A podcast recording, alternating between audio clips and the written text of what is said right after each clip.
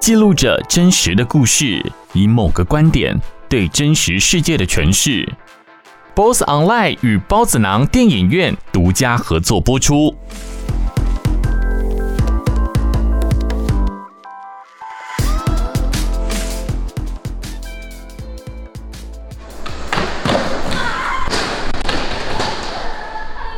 这个是滑滑板的声音，一次又一次的练习，一次又一次的跌倒。纪录片五十五十拍摄者十四岁的滑板女选手小艺，面对即将到来的总统杯比赛的练习，有许多困难需要被克服，像是本身的先天性斜视、训练时造成的运动伤害。还有青春期女孩子的心理转变，这些问题都是小易在这么小的年纪必须接受的挑战。其实我一直以来我都是听她的梦想，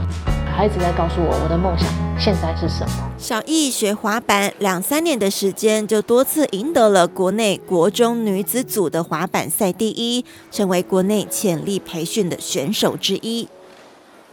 小易的妈妈郑雅文和教练王子宇守在小易身边，给予最大的支持跟鼓励。当你把手伸出来，我才有办法抓住你。今天就算你受伤不能比赛，你还是第一名。小艺的爸爸则是这部纪录片的导演廖无佑，因为女儿而认识了滑板运动，不仅记录着故中的酸甜苦辣。更点出同侪之间对于女性练滑板的歧视问题。拍摄过程也不知道说会发生什么样的事情，在记录过程中，然后才发现就说原来要得到前三名或者说得到好成绩的是需要一番的努力。呃，在这段过程中，他有遇到一些像是歧视的问题，因为说滑板运动其实还是以男性为主。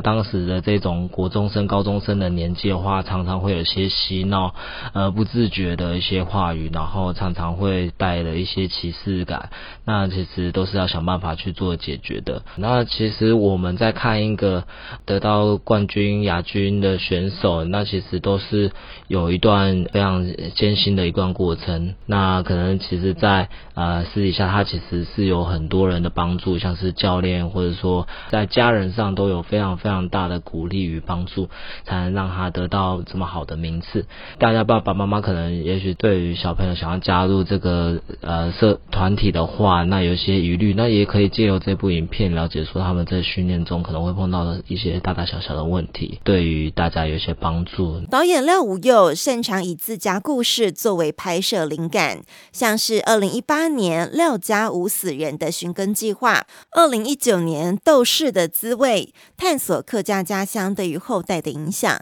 以及这一部二零二零年五十五十。